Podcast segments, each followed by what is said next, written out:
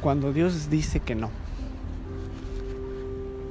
Estamos ah, pensando siempre que, que forzosamente pareciera que todo lo que pidamos, todo, todo, todo, todo, va a ser hecho conforme nosotros queremos. Y bueno, tampoco no lo vamos a negar. La palabra de Dios menciona que todo lo que pidiésemos en oración se nos será concedido. Pero quizás olvidamos una parte que dice, si es su voluntad. Si es su voluntad, entonces muy seguramente eso que estamos pidiendo nos llegará. Pero también nos dice, es que a veces ustedes piden mal, eh, piden conforme a, sus caprichos, casi es lo que está diciendo.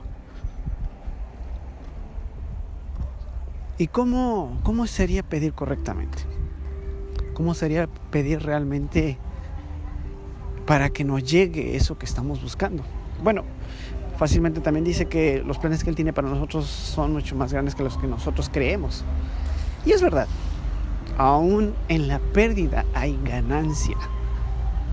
Aún en la pérdida hay ganancia, porque para el que le ama, le sigue, le sirve y se esfuerza en seguirle, todo lo que le suceda será para su bien. ¿Cómo obtener lo que tú quieres? Simple. Busca dar de ti a otros.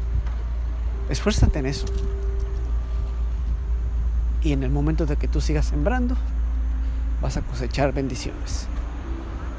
No inmediatamente quizás, pero vas a cosechar bendiciones.